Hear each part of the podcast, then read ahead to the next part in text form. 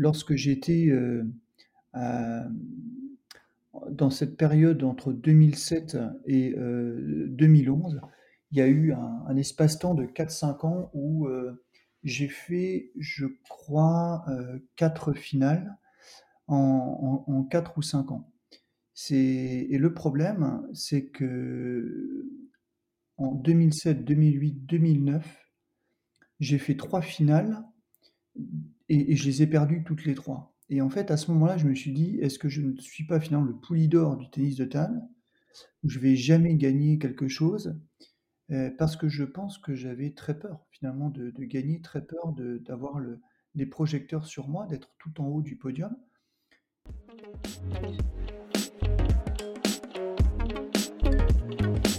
Confidence sportive, le podcast qui parle des émotions du sport.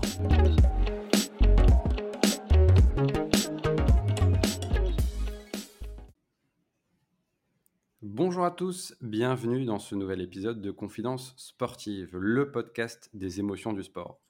Aujourd'hui, épisode 29. L'invité du jour est né à Arras.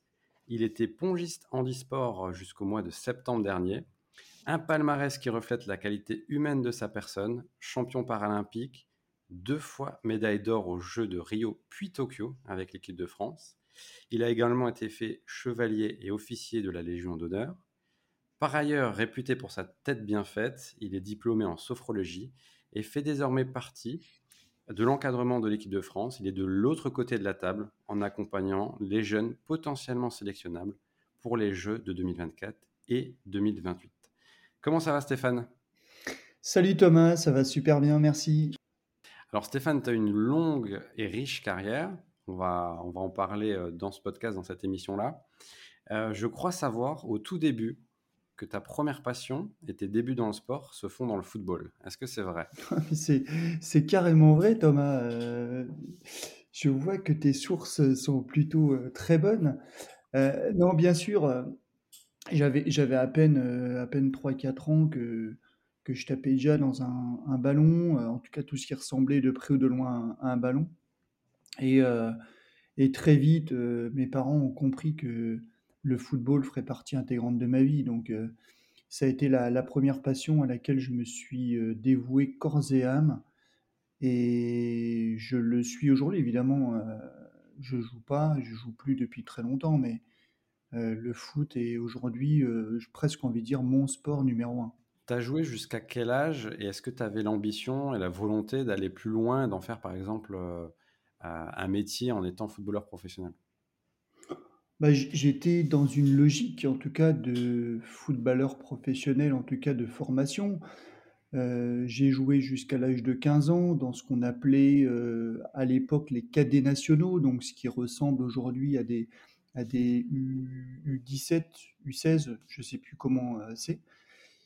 Ce qui est certain, c'est que oui, on était quelques-uns dans l'équipe à prétendre à, à cette carrière et, et euh, on était déjà dans une logique d'entraînement euh, intensif, euh, quotidien, avec beaucoup de, pression, mais de pression positive pour essayer de progresser et de, gagner les matchs. Donc oui, depuis deux, trois ans, je sentais que cet avènement vers le sport de haut niveau était très, était quotidien et, du coup c'était particulièrement riche d'un, d'un- d'enseignement, surtout avec euh, des entraîneurs au Football Club de Metz, puisque c'est là que j'ai fait toutes mes armes, euh, des entraîneurs qui connaissaient très bien le football. Et tu avais des modèles, euh, des joueurs euh, que tu voyais évoluer, qui t'inspiraient justement, que ce soit à Metz ou, euh, ou à la télé par exemple? Alors à l'époque, la télévision, euh, elle, elle était beaucoup moins riche qu'aujourd'hui. hein. Euh, je te parle quand même des, des- années 80, donc euh, euh, on voyait beaucoup, beaucoup, beaucoup moins de matchs qu'aujourd'hui, et on avait très, très peu de référents, finalement, mis à part ceux de l'équipe de France. Donc, j'étais obsédé à l'époque par le, carré magique de l'équipe de France. hein. C'était Fernandez, Tigana, Gires, Platini. Euh, j'adorais en fait ces, ces- trois joueurs. Je trouve qu'ils étaient extrêmement complémentaires. et, et tous avec des qualités extraordinaires. Mais sinon, au Football Club de Metz, je résistais pas. En fait, quand j'allais voir un match avec mon papa, je résistais pas. Et à la mi-temps du match, je filais de l'autre côté du, du, stade, qui était le, terrain rouge, tu sais, le terrain en, schiste qui se trouve aujourd'hui euh, enfoui sous la nouvelle tribune. Et, et, la deuxième mi-temps, je la passais à jouer au foot. Donc, euh, je regardais très peu finalement de matchs de professionnels. Alors, la suite, euh, c'est un accident en deux roues qui coupe cette première parenthèse sportive. Tu passes par quelle émotion à ce moment-là? Est-ce que c'est plutôt de la rage, de l'incompréhension, euh, de ne pas avoir pu continuer ta passion qui était le football? Je ne sais pas si l'incompréhension est une réelle émotion, mais en tout cas, c'est quelque chose que j'ai vraiment senti, parce qu'à 15 ans, quand on, on a ce genre d'accident et surtout de conséquences corporelles, on ne sait pas trop ce qui nous arrive. Et puis, il y a en effet une, espèce de, tristesse euh, très, très forte euh, qui, qui, s'engage euh, et une, vraie colère de ne pas pouvoir continuer le chemin sur lequel on était destiné. Donc, il faut essayer de, se mettre beaucoup, beaucoup de, comment dirais-je, il y a beaucoup, beaucoup de volonté à avoir là, à ce moment-là, et puis surtout un rôle fondamental de l'entourage, que ce soit familial, amical. Et puis, il y a des gens qui, nous, qui arrivent autour de nous et, ou qui faisaient partie déjà de notre entourage et qui arrivent à, à, nous, euh, à, nous donner une force, une énergie, un enthousiasme qu'on n'avait peut-être pas en nous, en tout cas on l'avait, mais on n'arrivait pas à s'en euh, à, s'en rendre compte. Donc c'est une prise de conscience vraiment à ce moment-là de beaucoup de ressources pour se sortir un petit peu de tout ça. Et puis, euh, encore une fois, c'est le sport aussi qui m'a permis de, regagner euh, un peu plus de, confiance et, surtout d'énergie. Est-ce que justement, tu as eu peur de ne pas pouvoir pratiquer à nouveau un sport Et en plus, un sport de manière intensive? Complètement. Euh, c'est une bonne question, Thomas, parce que c'est vrai que quand, euh, on nous, euh, quand il arrive quelque chose comme ça dans la vie, on a peur de plein de choses.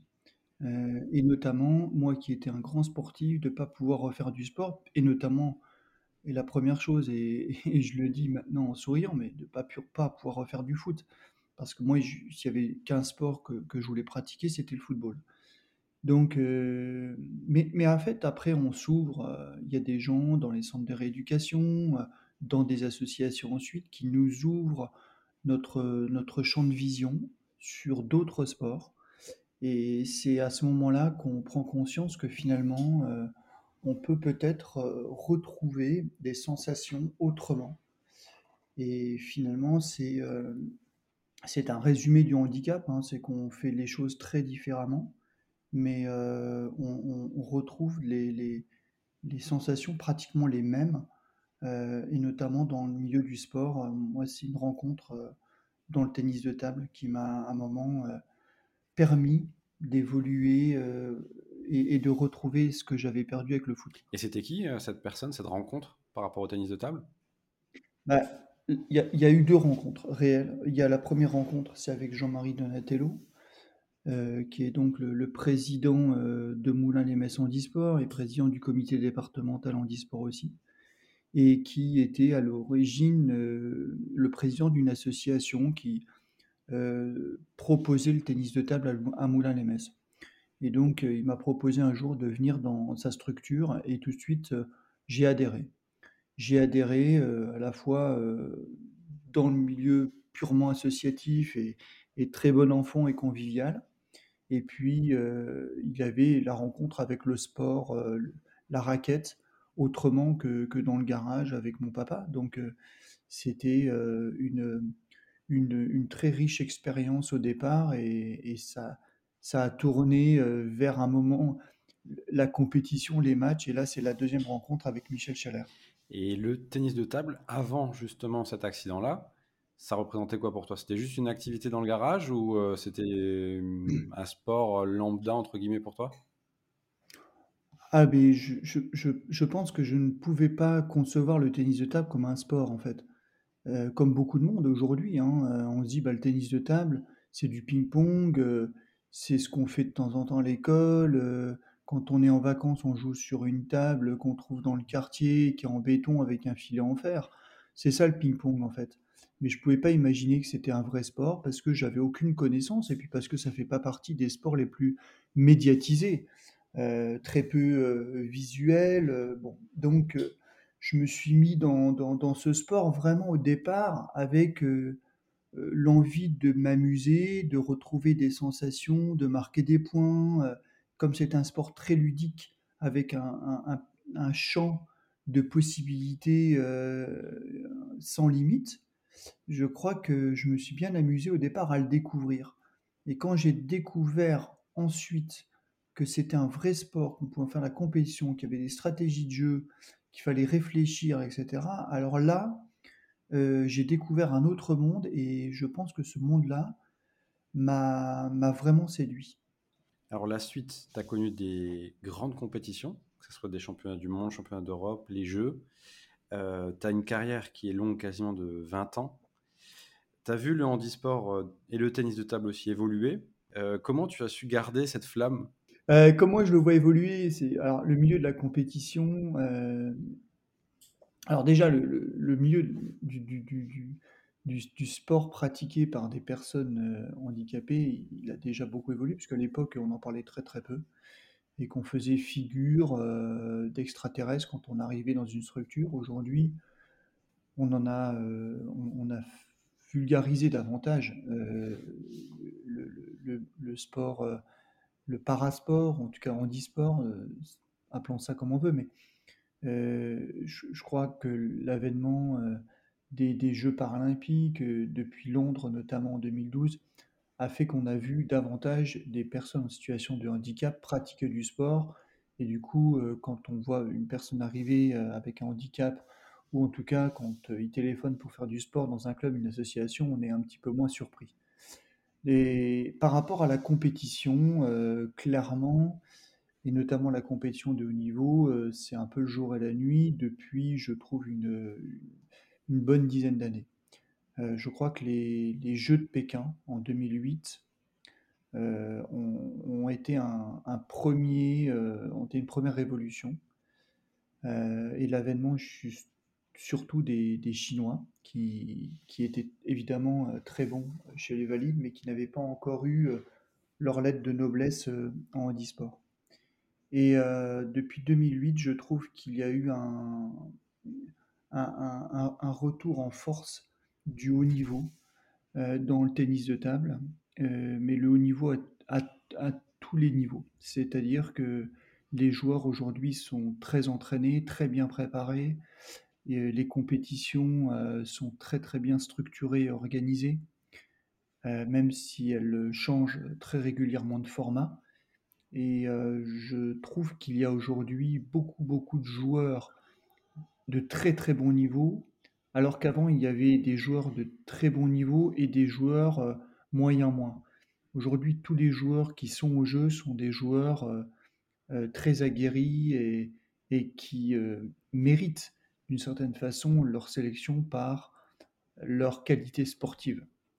Et, et et et et c'est dur aujourd'hui de percer dans le haut niveau parce que, heu, bah, ça demande d'être très, très bien préparé et d'avoir, heu heu, des résultats très, très, très, très probants. Donc, tu es en train de dire que les Jeux, par exemple, de Pékin, en termes de niveau, c'était, inférieur à ce qu'on a connu, par exemple, à Tokyo, plus d'une dizaine d'années plus tard? Je j'en suis, j'en suis convaincu. Enfin moi j'ai fait une finale à Pékin, alors je vais pas me sous-estimer, mais j'ai fait finale à Pékin en individuel et par équipe. Mais clairement, heu, je jouais mieux, heu, 10 ans plus tard, heu, qu'à Pékin. Mais ce qui est certain, c'est qu'on on se base toujours par rapport au niveau moyen, quoi.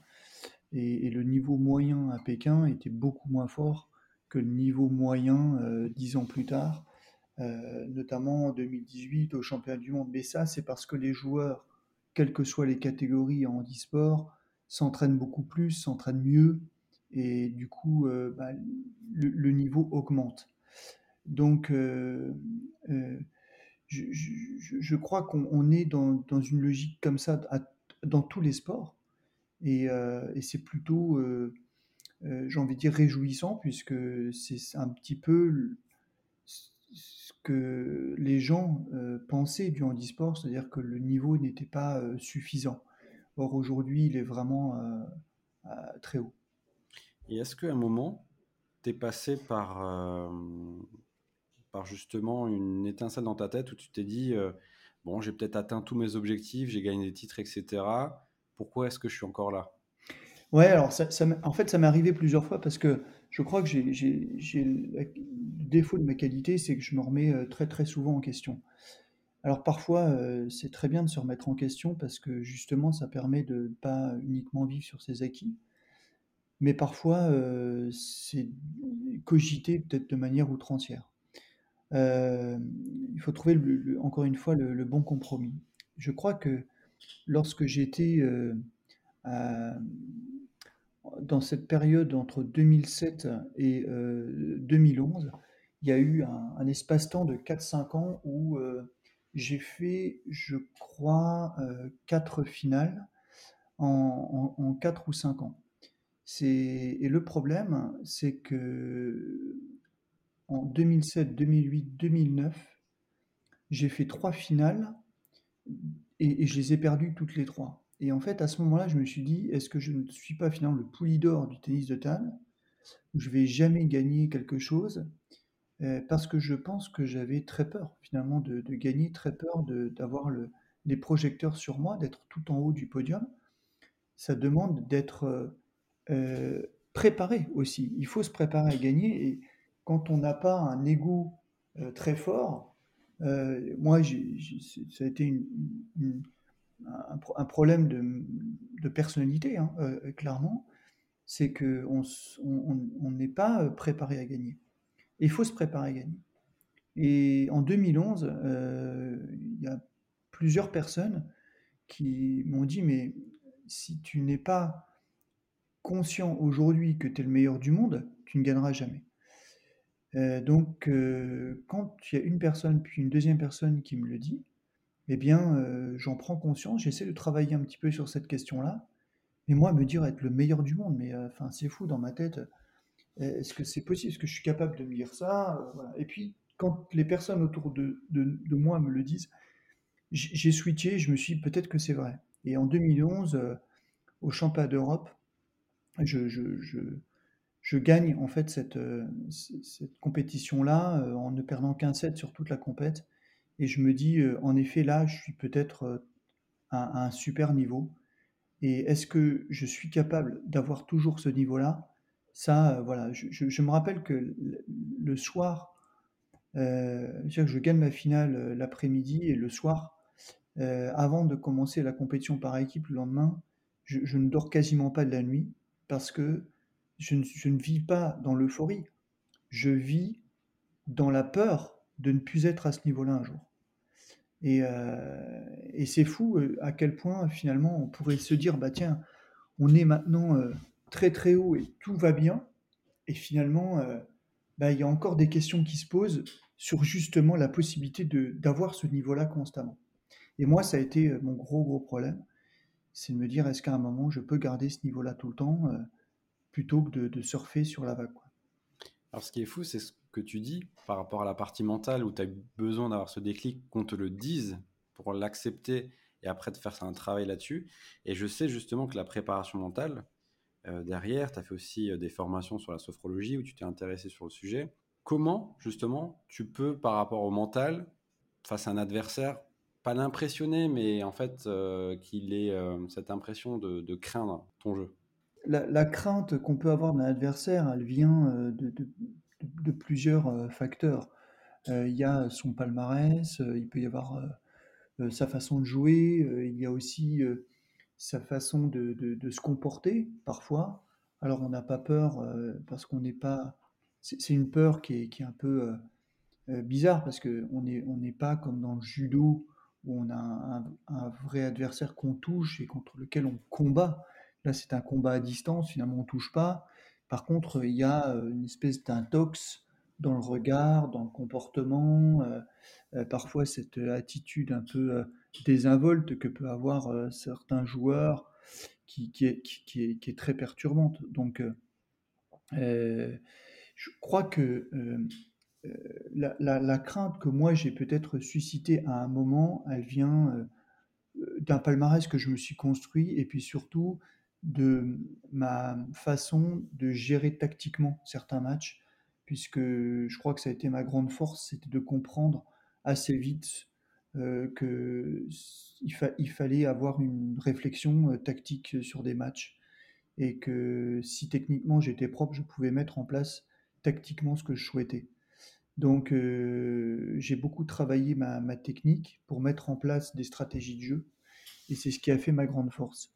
Mais clairement, le mental a toujours eu chez moi, heu, une part importante et très vite d'ailleurs, je me suis orienté vers, le ce qu'on appelle aujourd'hui familièrement la préparation mentale.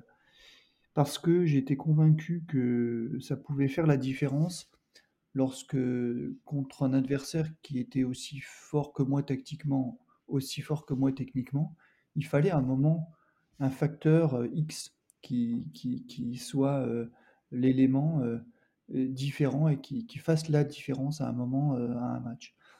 Donc la préparation mentale, j'ai compris ce que c'était et puis j'en ai fait un outil et un outil pour préparer mes matchs, pour préparer mes compétitions, mais aussi dès l'entraînement, l'utiliser et puis, dans ma vie de tous les jours, je me suis très, très vite, rendu compte que ça pouvait avoir une, heu, une une une influence très positive pour, heu, mieux vivre, dans dans ma vie quotidienne. Est-ce que tu avais des joueurs sur lesquels, tu te cassais les dents à chaque fois en match, que tu arrivais pas à battre et grâce à la préparation mentale, derrière, tu as pu inverser la tendance? Ou inverse, des joueurs qui se sont toujours cassés les dents sur toi? Oui, oui, alors là, pour le coup, il y en a eu, quelques-uns et et il y en a un que que final finalement, heu, j'aurais très, très peu battu dans ma carrière. Heu, mais le le 1 en fait, heu, c'était un un Slovaque qui, n'était pas le le meilleur joueur du monde, mais qui avait un un système de jeu qui me perturbait énormément et et je l'ai beaucoup perdu jusqu'à Rio où je le rencontre de nouveau pour dès dès le 1er match, en fait et on n'avait pas forcément travaillé tactiquement avec lui, avec mon entraîneur, heu, pour battre ce gars-là. Heu, par contre, j'ai préparé, heu, avant de le jouer à Rio, les choses sur le plan mental de manière très différente. C'est-à-dire qu'avant, heu, j'étais beaucoup plus orienté sur ce qu'il proposait et et trouver des solutions, en fait, par rapport à ce qu'il proposait et là, j'ai complètement switché dans ma tête. Je me suis dit: «Quelles sont mes qualités? Quelles sont mes ressources?» et surtout, lui, à un moment qu'est-ce qu'il il devrait faire pour, ne ne pour me craindre? Heu, là, il me bat tellement que maintenant il me craint plus. Donc en fait, moi, il fallait que je propose des choses pour qu'il me craigne et heu et du coup, j'ai été, heu, dans une logique de renforcement positif vis-à-vis de moi-même à savoir, ben, heu, de prendre beaucoup plus confiance dans ma technique, ce que je sais faire contre d'autres joueurs et que je fais pas contre lui justement parce qu'il y a ce rapport fragile, en ma défaveur. Et il fallait absolument que je je switch, que je joue de manière différente et que je joue le match au préalable de manière différente dans ma tête et c'est ce que j'ai fait et du coup à Rio, heu, ben, ça a mieux fonctionné et heu et ce que je n'ai pas réussi à faire sur d'autres, heu, joueurs, dont un Polonais qui a toujours été, ma bête noire, notamment sur les demi-finales. Donc la demi-finale, à Rio, demi-finale, heu, aux championnats d'Europe en 2019 ou au monde en 2018.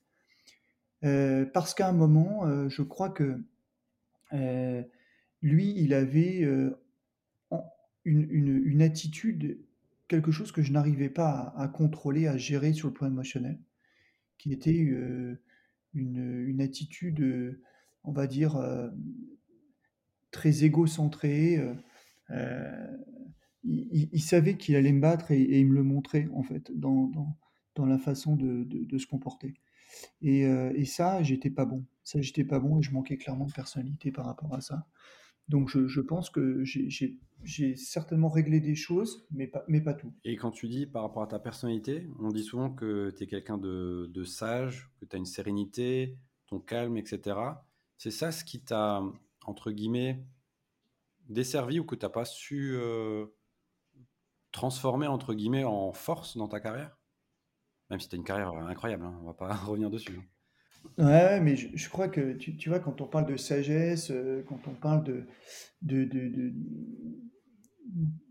de sérieux, tout ça, tu sais, on pense souvent à à Federer, tu sais, heu, on se dit: «Waouh, Federer, c'est un mec, heu» on sent qu'il y a une espèce de sagesse derrière ce garçon, tout est calé, tout est voilà, tout mais en fait, ce qui fait également la la la la beauté de de Federer, c'est sa folie.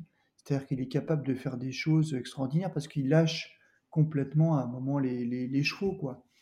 Heu et en fait, heu, évidemment, j'au j'au j'aurais cette humilité de pas me comparer à Roger Federer, mais je crois que moi, peut-être à un moment, cette folie que que j'avais, heu et et que j'arrive à exprimer beaucoup plus, à l'entraînement, et bien, quand j'arrivais en match, j'étais, très orienté sur ma stratégie de jeu. J'étais très discipliné, mais peut-être qu'à un moment, il m'a manqué ce côté un petit peu fou, un petit côté, heu, comment je pourrais dire? Spontané, finalement et donc j'ai fait une très belle carrière parce que j'étais quelqu'un de très rigoureux et de très discipliné. Mais peut-être qu'à un moment, il aurait fallu lâcher davantage, ce brin de folie que je n'arrivais pas à lâcher quand j'étais en compétition. Tu as parlé avant de Federer. Est-ce que tu t'es inspiré d'autres sports, d'autres disciplines, d'autres sportifs, euh, justement dans ta pratique? Et est-ce que tu avais un œil avisé particulier justement sur, euh, sur une ou plusieurs disciplines? Bah, je je vais pas, heu, te surprendre, mais bien évidemment et au regard de ce que je regarde sur le football depuis des années et des années et aussi des discussions que j'ai eues avec, des entraîneurs, des éducateurs, professionnels, je pense, heu et je le dis encore une fois en toute humilité, que je peux avoir un œil relativement avisé sur, heu, sur le foot et donc je me suis beaucoup inspiré malgré le fait qu'on passe d'un sport collectif à un sport individuel entre le foot et le tennis de table. Je me suis beaucoup inspiré quand même de ce que représente le haut niveau au football, heu et je pense que, on peut y faire des on peut faire des liens réels. Heu, donc c'est déjà d'avoir une très bonne qualité technique parce que le haut niveau, c'est ça, c'est la qualité technique. Heu, une qualité technique suffisante pour, heu, répondre à la pression adverse parce que, qu'on peut avoir, on peut savoir faire des contrôles et des passes avec un ballon, mais c'est très facile. Mais quand, il y a l'adverse l'adversaire qui vient et qui vous met la pression, ça devient plus compliqué. Donc, heu, le haut niveau, c'est savoir, heu, répondre toujours techniquement, heu, de manière propre, avec la pression de l'adversaire et savoir aussi prendre les informations très vite.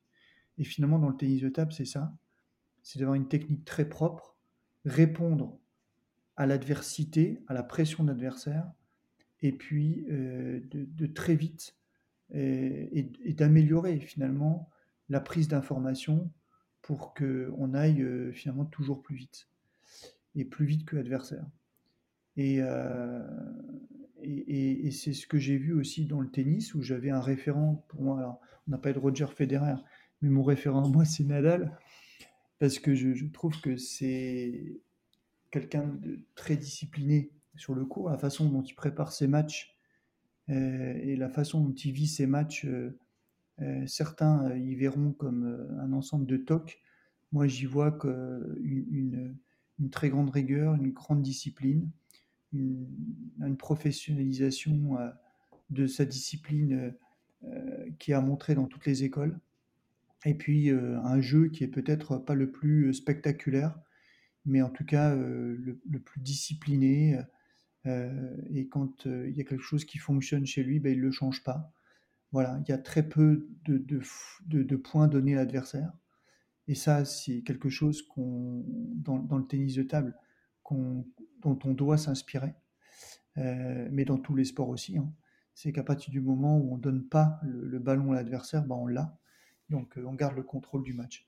Et donc je reste convaincu, convaincu que c'est que ce soit Federer ou, ou Nadal, euh, ou d'autres euh, sportifs dans d'autres disciplines, à partir du moment où ils ont une grande discipline, une technique, euh, une très bonne technique, je pense que ce sont des référents pour, pour ce que j'ai été et, pour ma discipline. Et ça, ça t'a apporté du coup sur les deux médailles d'or que tu as remportées à Rio puis à Tokyo.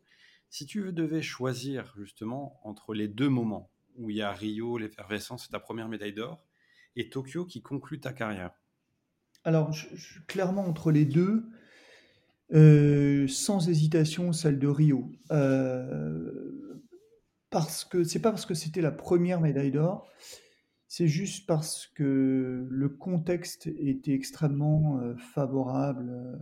alors, contexte personnel, mais je crois le, le contexte général.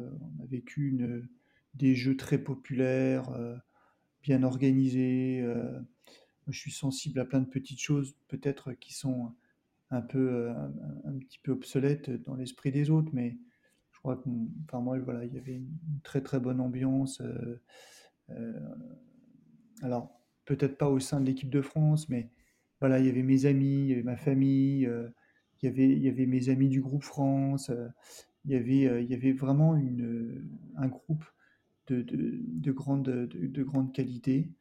Euh, j'étais très très bien soutenu. Et puis il faisait beau dehors tout le temps. Euh, voilà, moi j'aime ça quoi. Voilà. Euh, il y avait une, vraie fête à Rio, une vraie fête. Voilà. Puis après, c'est vrai que contextuellement sur le plan sportif, alors comme je marque le dernier point de l'équipe, c'est sûr que c'est plutôt favorable à, la valorisation de, la victoire. Mais je crois que à Tokyo, euh, il y a eu un contexte Covid, le report des Jeux, puis un contexte Covid euh, qui a été très pesant là-bas. Et du coup, euh, ça a gâché vraiment la victoire, la victoire par équipe.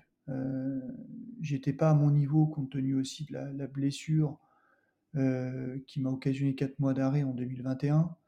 Et, et, je me suis senti très fébrile finalement là-bas. Il faisait très froid dans la salle. ils mettent la climatisation là-bas de manière outrancière et c'est pas très agréable à vivre. Et puis c'était une énorme salle, énorme salle, très certainement une salle que je n'ai, en termes de, volume, que je n'ai jamais, jamais, vécu. Et, c'était vide. Et du coup, bah, c'est une, station de ski euh, sans, neige en fait. C'est pas beau, c'est pas beau, c'est pas très convivial. Et puis il nous manque quelque chose. Et quand on fait le comparatif avec Rio, bien évidemment, euh, ça paraît fade. On peut pas partager les émotions d'une victoire. Et c'est dommage et ça donne une, un côté, euh, finalement, on reste sur sa fin. Voilà. Alors, les gens vont dire mais euh, Steph, putain, tu fais le gars blasé, quoi. Tu viens, tu reviens avec une médaille d'or. En fait, je, je, crache évidemment pas sur cette médaille d'or et c'est un truc fabuleux à vivre. Et je voilà, mais je sais que ça n'a pas eu du tout, du tout la même incidence aussi euh, au sein de notre équipe, au sein de notre équipe de France, au sein quand je suis revenu aussi également, euh, parce que on est dans un contexte encore morose et morbide à cause de ce Covid. Donc, euh, on vit pas les choses de la même façon. Et voilà, j'ai préféré bien évidemment euh, tout ce que Rio m'a apporté plutôt que ce que Tokyo m'a apporté. Tu as eu le report aussi euh, des Jeux que tu as connus, donc qui devaient se dérouler en 2020, qui ont été décalés en 2021. Ce qui a eu une incidence aussi sur toi, le prolongement de ta carrière, parce que tu voulais terminer sur ces Jeux paralympiques-là. comment justement dans la tête tu t'es rebasculé en te disant je vais encore faire un an? Et qu'est-ce que tu as ressenti quand tu as marqué le point aussi de la victoire de cette médaille d'or? Qui aussi signifie l'arrêt de ta carrière Alors, le, report des jeux, ça a été. je ne sais pas vraiment comment je l'ai. Je m'en souviens plus trop parce que je me suis dit, bon, J'étais partagé en fait. Je me suis dit, euh, bon, j'étais plutôt sur une bonne dynamique, euh, tout allait bien, on se prépare, euh, mais comment on va vivre les jeux cette année en 2020? Comment on va les vivre? Impression que ça va être des jeux en bois, quoi. Alors finalement, est-ce que c'est pas un mal pour un bien? Alors, à partir du moment où, de toute façon, on n'a pas le choix, on se dit: «Bon, on va faire les choses autrement» et puis à partir du moment où j'étais convaincu qu'on pouvait utiliser tout le temps euh, qui nous était donné pour bah, retravailler, se réentraîner, et moi j'aime m'entraîner, je me suis dit, bon, bah, finalement, c'est un mal pour un bien, on va, on va, on va s'entraîner et puis finalement encore s'améliorer.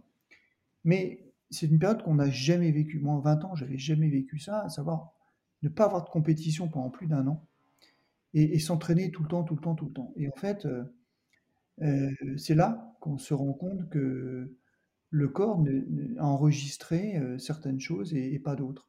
Et cette espèce d'entraînement qu'on a fait toujours, toujours, toujours, eh bien, a créé des, chez moi des, problèmes physiques. Et, notamment un problème tendineux important au coude. Mais parce que je pense que j'étais pas prêt à m'entraîner tout le temps, tout le temps, tout le temps comme ça. Pourtant, je me suis beaucoup entraîné. Mais on était entrecoupés de, compétitions. On avait un peu comme des, petites piqûres de rappel de temps en temps. Euh, ça permettait aussi de, faire des, des, comebacks sur l'entraînement, etc. Là, finalement, on n'a pas de, comeback. On, s'entraîne, on s'entraîne, on fait que ça, on fait toujours les mêmes exercices. je crois que dans la tête, ça a pété un peu et, le corps a, dit stop.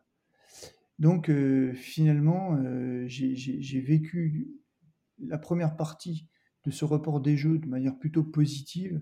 Et la seconde partie, je l'ai très très mal vécu parce que euh, j'étais en arrêt et, qu'il a fallu trouver une préparation express.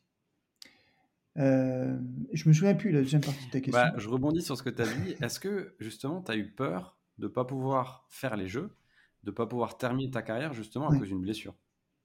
Ah oui, alors ça, euh, clairement, ça a été euh, une, peur inouïe parce que quand on est blessé, en fait, on se rend compte que l'outil de travail est déficient et qu'il faut faire euh, vite et bien.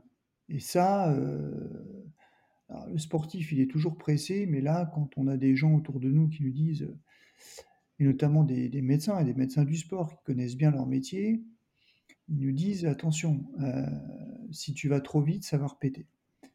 Mais je dis oui, mais trop vite, moi je veux pas aller trop vite, je veux aller dans les temps. Mais dans les temps, c'est dans très peu de temps, quoi. Donc, euh, comment on fait? Moi, mon bras, j'en ai besoin autrement que, pour faire du, tennis de table. Donc, euh, je me suis dit, bon, on va essayer de faire une planification en disant, si je reprends à peu près et correctement euh, début juin, il me restera à peu près euh, deux mois et demi, trois mois pour faire une préparation des jeux. Alors évidemment, j'avais de l'expérience, j'avais aussi tout ce que j'avais euh, accumulé en termes d'entraînement entre mars 2020 et décembre 2020. Mais, mais physiquement, il faut se refaire un coffre, il faut se refaire une santé. Donc ça, ça a été très difficile dans la tête. Et puis, euh, quand on se rend compte que mi-août, on est euh, plutôt pas mal, voilà, on, retrouve tout doucement les sensations techniques, mais on, on se dit, oui, les sensations techniques sont là, physiquement, j'ai l'impression que je tiens à peu près la route. En revanche, euh, le niveau général, c'est pas celui que j'avais au 1er janvier de cette année. Donc, est-ce que ça suffira? Là, on part un peu dans, l'inconnu. Alors déjà, on part toujours hein, dans une part d'inconnu, mais là, euh, quand on a 47 ans et qu'on part au jeu avec plein, plein d'inconnus, parce qu'il a connu Covid, il a connu Tokyo, il a connu des jeux, il a connu des autres aussi, des adversaires qu'on n'a pas vus depuis un an et demi, et puis un, une inconnue sur soi-même, ça fait beaucoup trop d'inconnus.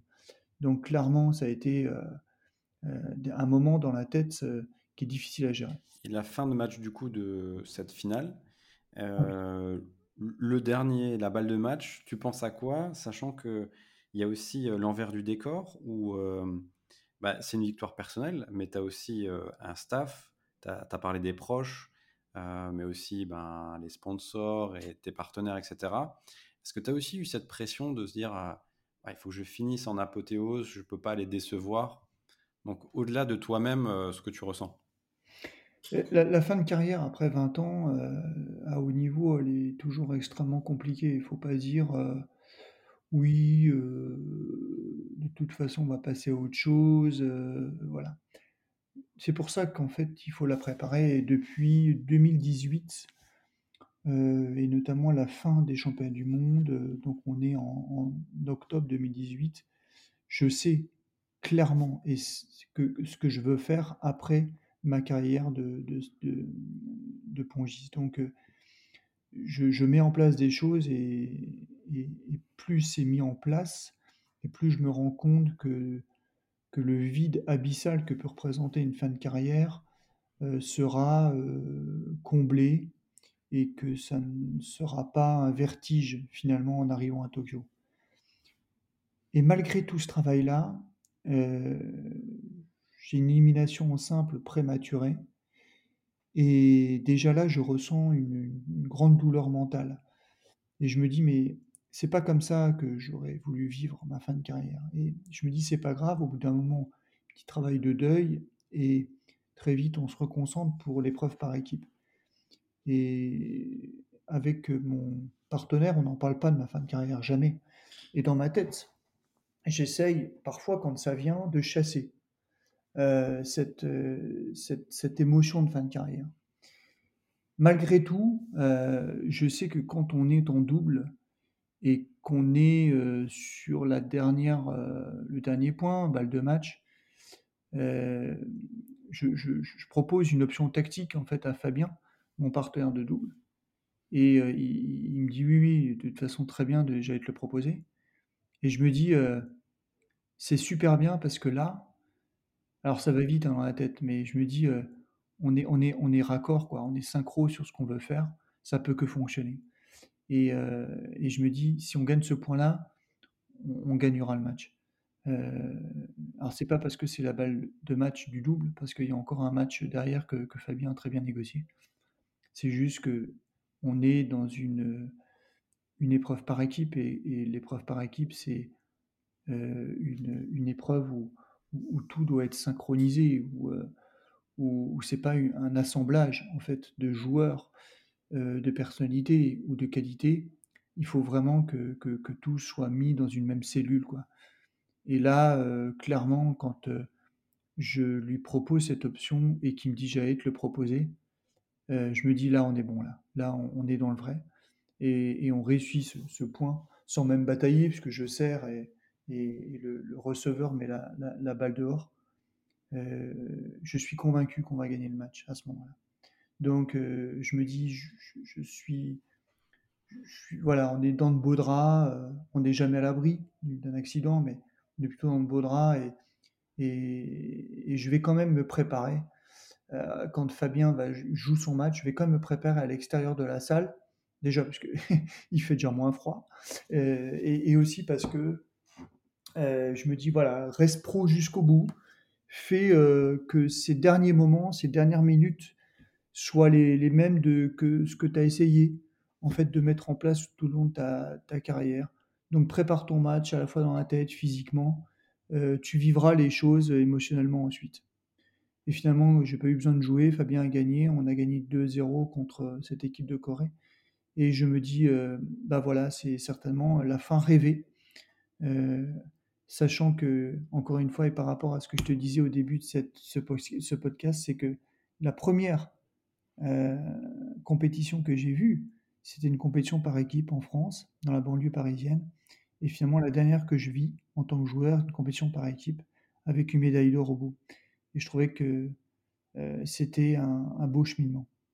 La boucle est bouclée et par rapport à à ça, est-ce que tu as ressenti un sentiment d'apaisement, de terminer comme ça? Toi qui te remets, heu, qui t'es remis souvent en question, heu, dans ta carrière par rapport à ce que tu as dit, heu, tout à l'heure? Ah mais de toute façon, un apaisement, c'est un soulagement, hein, clairement. Les athlètes ou les joueurs qui disent, «Ah non, non, non, mais moi, le premier truc que j'ai ressenti, c'était une énorme joie». Je je le crois, hein, je le crois, hein, mais il y a toujours un soulagement. Il y a toujours un soulagement parce que, heu, quand on vit une finale, heu, ou quand on vit une course et qu'on est un ou 1er ou 2e, c'est pas pareil. Heu, c'est-à-dire que quand on est 1er, on a l'immense joie d'être 1er, mais on a aussi le soulagement de pas être 2e parce que c'est le pire, c'est la pire place qui existe. On finit la compétition par une défaite. Heu, donc, et c'est un vrai soulagement et donc un apaisement clairement, de se dire: «Ben, ça vient combler, en ce qui me concerne à Tokyo, une défaite prématurée, en individuel».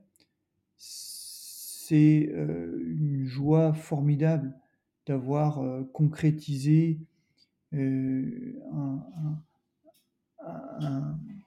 moment, je dirais, d'épanouissement collectif, heu, et puis d'être, heu, content, d'être, heu, ravi, fier aussi, d'avoir fait finalement de l'épreuve par équipe, une spécialité et finalement, les plus grandes joies que j'ai connues dans cette discipline ont été dans l'épreuve collective. Alors ta nouvelle fonction, tu peux nous en parler? Qu'est-ce que tu attends à titre, personnel de cette expérience? Et est-ce que tu crains pas d'avoir ce petit manque, heu, d'adrénaline que tu avais, heu, en tant qu'athlète? Ma nouvelle mission aujourd'hui est un une mission de de management, d'accompagnement, de mise en place d'une, structure en fait, heu, d'un dispositif en fait qu'on a appelé, d'accès à la performance. Dans ma discipline, donc dans le tennis de table et notamment le tennis de table handi, qui, heu, a pour, heu, vocation d'améliorer le niveau moyen du ping handi français et de faire en sorte d'amener à terme, heu, des joueurs, qui s'inscrivent dans une logique de niveau à porter un jour le maillot de l'équipe de France sur des compétitions de référence. Donc, encore une fois et comme partout, il y a beaucoup de prétendants et peu d'élus. Mais, si on arrive déjà à faire, à faire passer un cap à beaucoup de joueurs, heu, on aura déjà fait une grande partie de la mission. Mon but, c'est au regard de mon expérience, de ma philosophie, de ce que je peux apporter en termes d'enthousiasme et en termes de connaissances, heu, c'est d'acculturer en fait, tous ces joueurs-là à l'exigence du haut niveau. Et puis, heu, d'avoir une réflexion aussi de manière plus systémique, heu, sur notre discipline qui est quand même une discipline pourvoyeuse de médailles à notre fédération et à l'ensemble de l'équipe, heu, paralympique. Donc, ce qu'on a fait, heu, 9 médailles aux aux Jeux de Tokyo, c'est bien, mais ça demande confirmation à Paris et puis à Los Angeles. Donc, je vais certainement, prendre part à cette, heu, évolution, en tout cas cette volonté de continuer à progresser. Et c'est quelque chose qui me plaît, heu, déjà parce que ça me prend beaucoup de temps et du coup, comme ça me prend du temps, ça m'empêche de cogiter encore sur ma carrière d'athlète. Et heu, ce manque d'adrénaline, non, je l'ai pas parce que je suis amené à coacher de temps en temps des joueurs sur, le circuit international. J'étais en Espagne il y a 3 semaines. Je serai la semaine prochaine, heu, à Paris, co dans la région parisienne, à Saint-Quentin-en-Yvelines, où se déroule un Open, heu, international. Donc, je serai là encore pour coacher et quand on coach, il y a cette adrénaline. Donc, je l'ai, de manière très différente, mais je l'ai et je prends énormément de plaisir parce que je suis foncièrement quelqu'un d'altruiste et je prends beaucoup de plaisir à à voir, des joueurs, gagner, heu, perfer et et puis, heu, s'épanouir. En dehors du sport, puisqu'on en a parlé, longuement lors du de l'épisode, qu'est-ce qui te procure des émotions, au sens large dans la vie de tous les jours? Dans ma vie de tous les jours, des choses très simples. En fait, moi, je suis quelqu'un de je suis je suis monsieur joie simple, en fait. J'ai des petits trucs, dans dans ma vie de tous les jours que j'adore. Des trucs qui qui sont insignifiants, mais mais moi, qui me donnent beaucoup de plaisir et en fait, heu, je je en fait, j'aime voir des gens heureux. Voilà, c'est un peu simple, mais ne serait-ce que les gens qui viennent chez moi, heu, j'ai toujours envie, heu, qu'ils soient bien donc heu, souvent je me plie en 4, heu, que ce soit ma famille ou des amis pour que les gens soient bien. Et puis, j'ai décidé d'habiter le sud de la France aussi parce que, bah, j'ai un réel plaisir le matin en ouvrant les volets à voir un grand ciel bleu et je vous avoue que ça donne toujours, toujours un un peu la banane, ça donne de l'enthousiasme, heu, voilà, c'est des petites choses, voilà, le petit café en lisant le le Républicain lorrain le matin, c'est des petites choses moi qui qui me qui me heu, vraiment beaucoup. Donc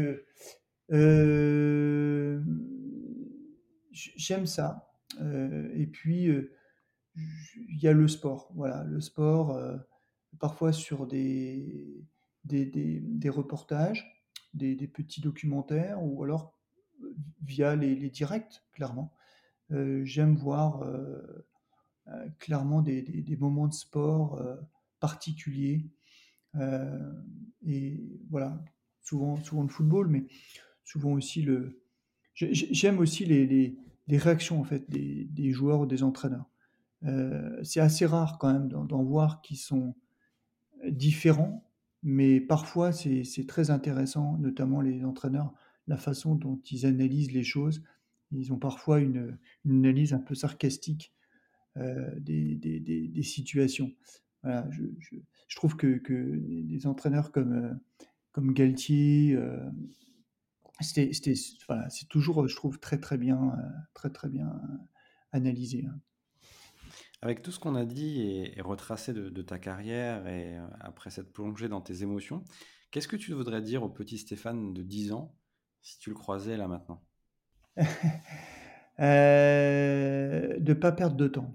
De pas perdre de temps, heu, certainement à vouloir copier, heu, à être, à être, comment je pourrais dire? Ressentir, ce qui te fait vibrer parce que finalement, on est toujours attiré par par ce qui est vibrant. Heu, dans le sens émotionnel du terme, et puis quelquefois on n'ose pas. Mais un jour ou l'autre, ça va revenir. Et il faut pas perdre de temps en fait à, vouloir mettre de côté.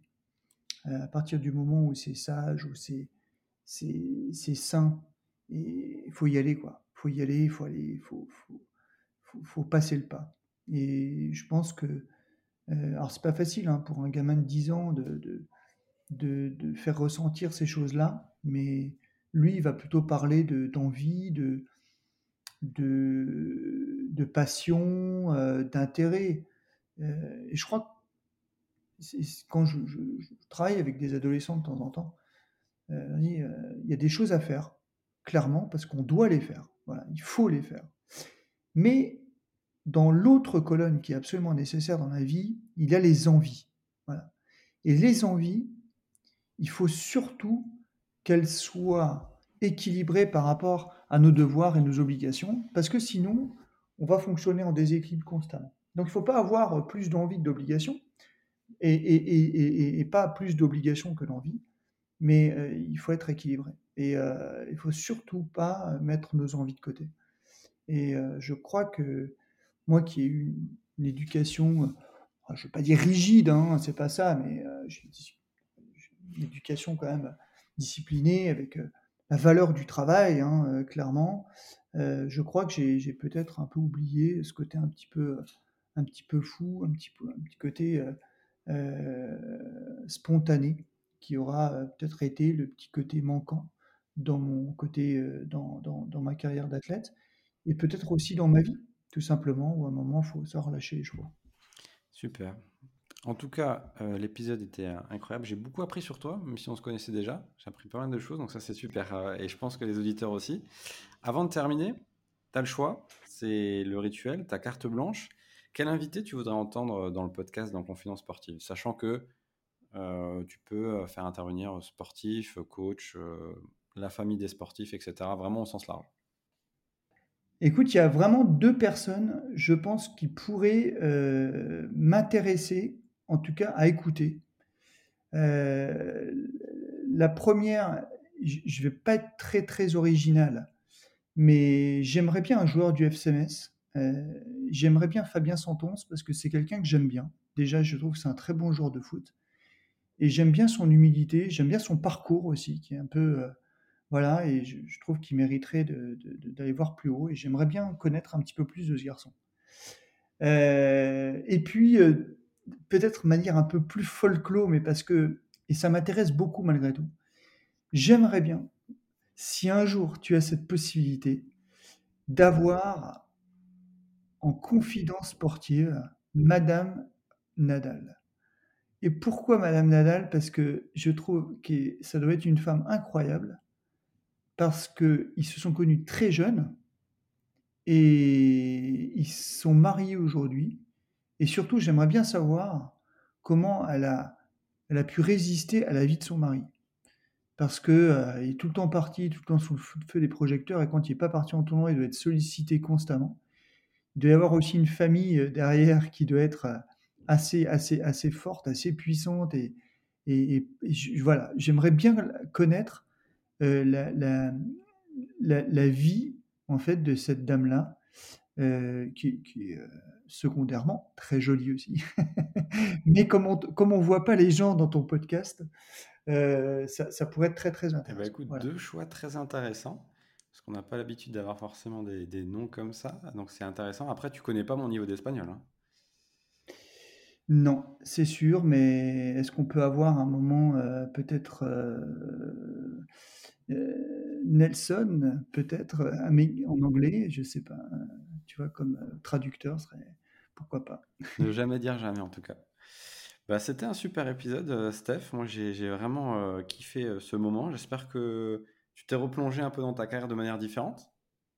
Ouais, ouais, c'était c'était super sympa. Et puis, c'est déjà une belle émission, Thomas. Et je trouve que, enfin voilà, quand tu m'as sollicité, je suis dit oui. Et voilà, ça sera, j'espère en tout cas, réussi pour toi. Et je te souhaite en tout cas plein, plein, plein de bonnes choses à travers ce podcast. Merci Steph, c'est très gentil. Et puis, euh, je pense que tu vas être aussi fort dans ta première carrière que dans ta deuxième. Donc, euh, je croise les doigts pour la suite pour toi. Merci. À bientôt. Salut Thomas, salut aux auditeurs.